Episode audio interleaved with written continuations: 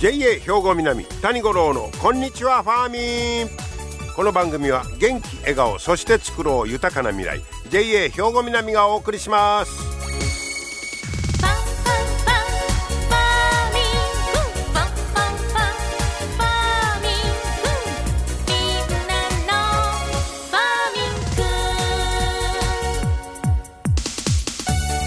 こんにちは谷五郎ですいや9月に入りましたけれどもね。でももういきなり台風の影響による雨いうのがね、えー、心配なところなんですけれども皆さん、えー、お元気でお過ごしでしょうか。まあそれでも9月の声聞いたらちょっともうあの暑さ。まあ、乗り越えたぞというね、えー、ちょっと今年もなんとか生き延びたぞという感じもしますけれども、えー、さあまあ皆さんもこれからも元気出していただきたいんですが今日はですね七十二項で言いますと「国物すなわち実る」と。いう日になります。秋になって穀物が実ってお米の借り入れも間近。そろそろやなという季節ですよということですね、えー、ここからまあ収穫の秋いうことで、えー、まあ本当に楽しみなあええもんが取れたなという秋になってもらいたいなと思いますね。さて今日はねえー、ぶどうの話題したいと思います。今ちょうどぶどうもね、美味しいのがいろいろ出てます。で、直売言うんか、あの、道路なんか走ってたらね、あの、地元で採れたやつね、あれまた美味しいですやんか。えー、そんなぶどうの季節でもあるんですけど、このぶどうはすごいです。広島県は竹原市にある、えー、ぶどうなんですけど、何がすごいか。樹齢。ぶどうの木って普通何年ぐらいあるんですかねだいたいあのな20年ぐらいで更新するんだそうですけどなんとこの広島のぶどう推定樹齢104年です。104。104年。で、だから普通はそのブドウの品種は20年ぐらいで更新するらしいんですけどということはこれ104年も生きてるけど実取れんねやろか。という心配もあるんですがここはね、もうここまで生きたら長寿ぶどうや言うて、えー、去年ね、竹原ぶどうの歴史の生き証人ということで、市の方から重要文化財の指定を受けてます。もうこないだとそら売り出さな損やいうことでね、104年やもん。なんかご長寿ぶどう言うたら縁起よろしいやん。ね。で、まあ、身取れんのかどうかいうことなんやけど、今のところね、えー、これ地元のブドウの生産者の方なんかが保存会を結成しまして、ボランティアで管理をしてるんだそうです。で、今年も多くの房をつけたということです。つくんや。へえ。で、これ、売れるやんね。ごご長寿ぶどう言うて付加価値ついて。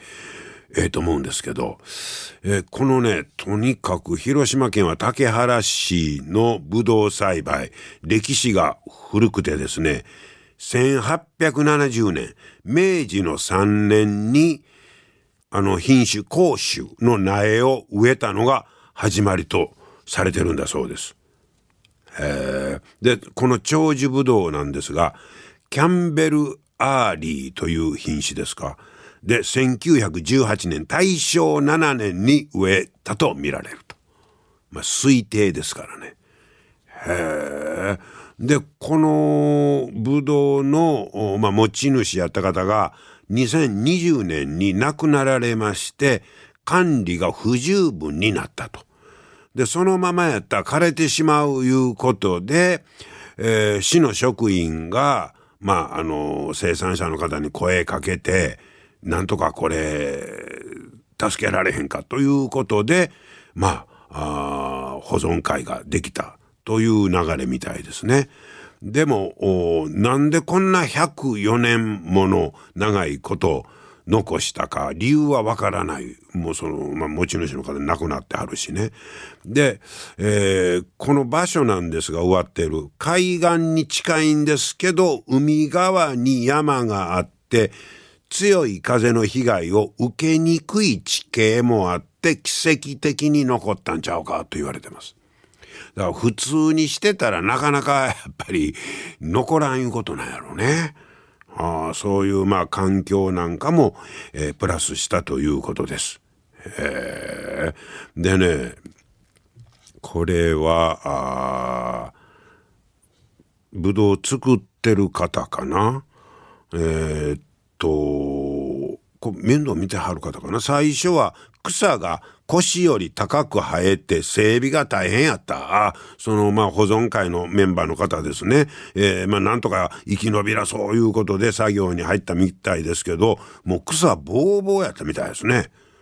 うん、で、なんとかメンバーで草刈ったり、で、あの草が生えんようにシートを引いたりして、まあみんなでこの長寿ぶどうを守ってるんだそうです。うん、そうですか。で、えー、っとね、商品作物としては異例の樹齢となるということなんですが、現存する4本のうち3本が重要文化財になってると。いうことです。えー、4本あるんか。そのうちの3本が重要文化財になってると。で、今年は多くの花が咲いて房をつけたと。ほう。で、カラスやイノシシの被害を防ぐための対策も講じている。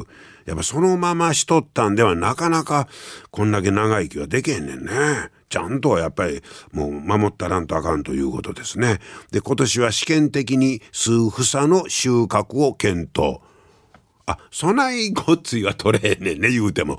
こらひょっとしたら、売るほどは取れへんのかもしれませんけど、数房の収穫を検討していると。それと、やっぱり樹木医さんも呼んできて、えー、まあ、ちょっと言うても104歳やからね、えー、なんとか、樹木医さんのそれは病院にもかからなね。それ人間でも104位でびっくりしますけど、えー、なんとかいろいろ樹木医さんにも相談しようと、こういうことです。えー、でもまだ、まあ、保存会の皆さん結成してまで1年いうことで、えー、長寿ぶどう、えー、これを、これを、まあ、みんなに知ってもらおうということですね。えー、そして23年以降、来年以降の本格的な収穫を目指し、えー、長寿ぶどうを残すため、えー、活用法も考えたいと語ってるということで。え、来年から本格的な収穫そんなんできるんですか？ほな、まあ言うた、樹木医さんにちょっと元気つけてもうて、ほなまた、そんな収穫が見込める可能性もあるいうことですか？ぶどうってすごいですね。へえ。もうこれほんま町のシンボルにして、ほいでもそうか。見に来てください。言うてもまた大変なんやろね。そのまま簡単に広いとこにあんねんったら別やけど。あこれ写真見たらすぐ裏に家の屋根が映ってますからそんなあの広いとこにある見学用のということでもなさそうですけれども。まあそれにしてもびっくりです。広島は竹原市にある推定樹齢104年のご長寿ぶどう。今日はご紹介いたしました。皆様の元気生活を応援する JA 兵庫南。近畿最大級の農産物直売所虹色ファーミン。おすすめは JA 兵庫南エリアの新鮮な地元農産物。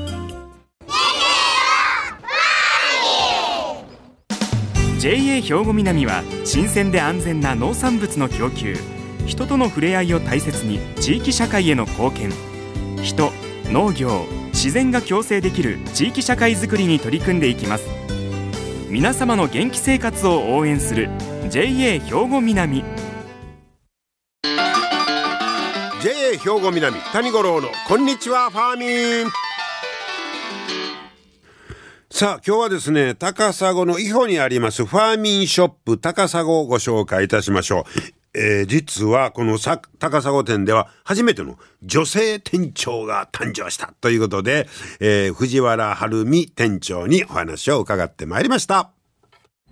藤原さんこんにちは。こんにちは今日はよろしくお願いします。こちらこそお願いいたします。えーファーミンショップ高砂店ですよね。はいえーあの販売所、はい。えーにお邪魔しておりますが、えーっとまずまああのいろんな季節の野菜が出ておりますけど、はい。この高砂ならではの商品なんかいうのはあります？はい、えっ、とじゃがいもですとほかう、玉ねぎですとか、はああと季節物の野菜はい。ですね。あと特産品である枝豆。あ枝豆もね。はい。じゃがいも言ったらあれなんてアンデスアンデスです。はいはいはい。これやっぱ高砂だけですか？高砂だけではなく他の地域でもたくさんの方作られてますけれども、はい。特に高砂の方はアンデスの方に力入れあています、ね。そういうことですはい。ね。はい、えー枝豆なんかもね。はい。だからまあこれ季節季節でいろいろ入れ替わっていくということですけど、はい。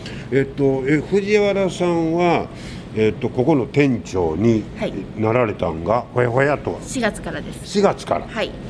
そそれまではどんな関係やったんですか？えーっと2年ほどは購買課というところであの業者さんの支払いであるとほかうあの肥料農薬の注文書を作ったりとかいろんなことしてました。ほうでその以前はほう9年間直売課の方におりました。直売。えーはい。ファーミンショップを統括している課になります。はあ。でまあ現場のこういう店舗のはい。店長としては初めて。そうです。どどうでした？現場に来た時。あのギャップが大ききくてとても大変でした。あのえーっと直売課ならではの大変さもありましたけども、はい。店ならではの大変さを痛感しました、どんなことが生産者とのコミュニケーションの取り方とかお客さんとのコミュニケーションの取り方とか、はいはいはい。そうですね。品揃えとか。あまあ目配りせなあかんとこはむっちゃ広いですよね。そうですそうです。はい。特にねまだそれはこの4月からということですけど、はい。このあの高砂の直売所でこう感じるようなことってあります？あー生産者がい。すごくあったかい方いっぱいいらっしゃいます。おこの品の例えば野菜の作り方なんかでもやっぱ違いますか？あのー高齢の方が多いんですけれどもええ経験を積んでいらっしゃるのではい。品物の状態がすごくいいですねああ丁寧な丁寧ですねはい。ああいやそれ嬉しいですね、はい。えそんなことは、まあ、お客さん組合員さんなんかもよくご存知なのかもしれませんね。そうですねはい。えーそうですか。であの藤原さんはこの、えーファーミンショップの高砂店としては初めての女性店長。そうです。でなんか意識します？すごくプレッシャーを感じてますあそうですか、はいあでもやっぱりまたこう見方と言いましょうか女性ならではのと言いましょうか、はい。こう違うんでしょうね。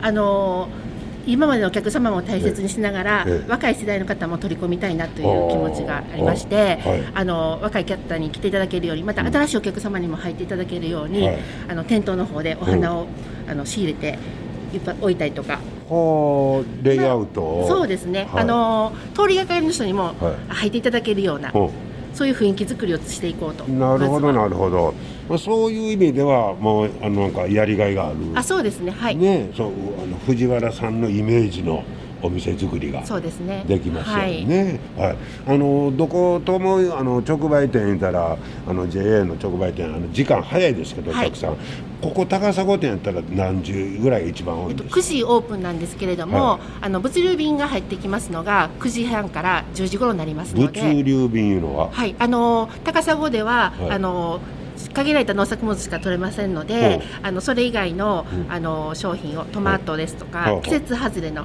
ほ旬以外の商品をあの回していただくのに明石方面からとか稲美町加古屋方面かはいらトラックによってう。商品がやってくるんですね。はいはいはいはい。その時間帯が9時半から10時になりますので、はい。お客様は地元の農作物とはい。他から来た農作物を買おうということはいで、はい。その時間帯にあ集中しやすないるほど。皆さんよくご存知そうんですすなでね。ね。はい。待っていただいてます。ああそうですか、はい。この高砂店の場合は、まあ、まあ9時半ぐらい以降が一番そうですね。賑やかにはいなっていくと、はい。こういうことですね。はい。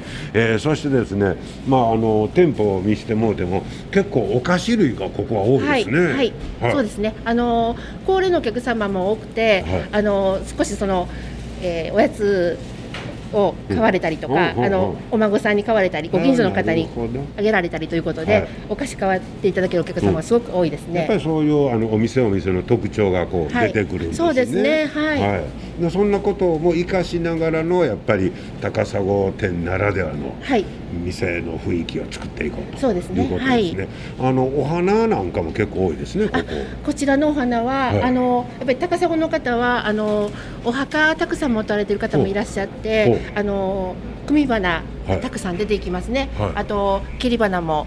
はい。はいでもこれはうんそうしたら高砂で作られたあお花も。の高砂の農家さんあの、はい。高砂以外の農家さんからもお花は出てくるんですけれども、はい。あのお花屋さんからあの納品もしていただいておりああますそうですか。はい。なまあこれからお彼岸なんかなったら、はい。結構人気が出てくるあかなりですね。ね、はい。そうですか。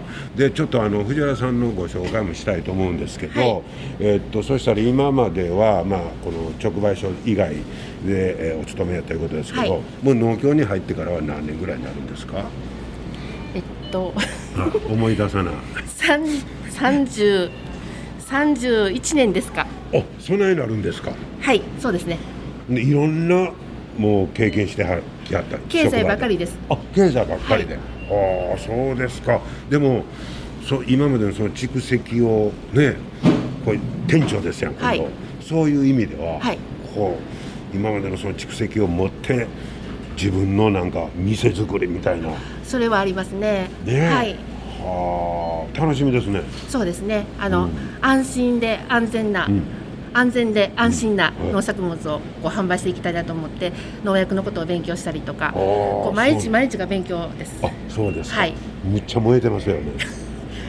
そうですね。ね。それがもう命なので、なあの高砂なんかははい。まだハウスで野菜を作っておられる方はまだ行ってあらへんわけですか？ハウス栽培いうのは。あのこれからあの登録される方もいらっしゃいますしあの多少はいらっしゃいますが、あはい。あの他の地区に比べるとやはり少ないですね、ああですよね、はい。えーでもそんなところはまたうまいことカバーできるとねそうですね。はい。店作りも影響してくると思うんですが、はい。で個人的なあの趣味とかなんかありますか？趣味ですか？おあの家族と旅行行くことが趣味です。おそうですか、はい。ちょっと旅行はなかなかコロナの関係で行けてませんね。ねはい。どっか行きたいとこあるんですか？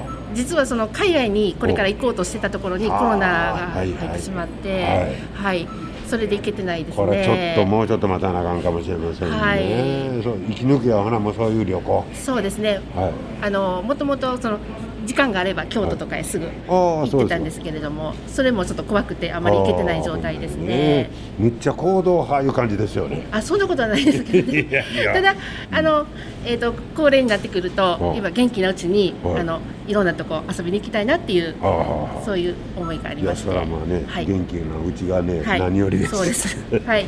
はい、じゃあ、えーこれから本当にあの藤原カラーのあふれるね、はい。えー店舗作り、はい。えーお願いしたいと思いますが、はい。えーなんか皆さんにメッセージみたいなのありますか？はい、えー、とファーミンショップ高砂ではあの農家の方々があのたくさんあの丹精込めたはい農作物を収めていただいておりますので、ねあのそれを皆さんに食べていただきたいと思います、ん。たくさんの方にご来店いただきたいと思ってますので、あはい。のこれからもどうぞよろしくお願いいたします。はい、ぜひともね、あの藤原さんのなんか思いあふれるね、お店にしていただいて、はい。明るく楽しくはい。買い物ができる、はい。そんなお店作り頑張ってください。ありがとうございます。はい、今日はいろいろとありがとうございましこちらこそたあり。がとうございました。はい。ということで、ファーミンショップ高砂、えー店長の藤原晴美さんにお話を伺いました。えーその高砂店では初の、まあ、女性えー店長ということで、やっぱりその、まあ、感性といいましょうか、女性らしさみたいな、まあ、目の付けどころなんかも我々男性とはまたね、ちょっと違う、えーとこがあろうかと思います。えーまあ、若いお客さん、新しいお客さんも、えーターゲットにね、えー、そひゅっとこう、立ち寄れるお店にしたいなんてこともおっしゃってましたけれどもね、ぜひ皆さんもね、えーまた、あの、今までとは、あの、違う雰囲気に、えーなってるんじゃないでしょうか。えーファーミンショップ高砂の方へも足を運んでみてください。皆様の元気生活を応援する JA 兵庫南近畿最大級の農産物直売所虹色ファーミンおすすめは JA 兵庫南エリアの新鮮な地元農産物。JA 兵庫南は新鮮で安全な農産物の供給。人との触れ合いを大切に地域社会への貢献。人農業自自然が共生できる地域社会づくりに取り組んでいきます。皆様の元気生活を応援する JA 兵庫南。JA 兵庫南谷五郎のこんにちはファーミン。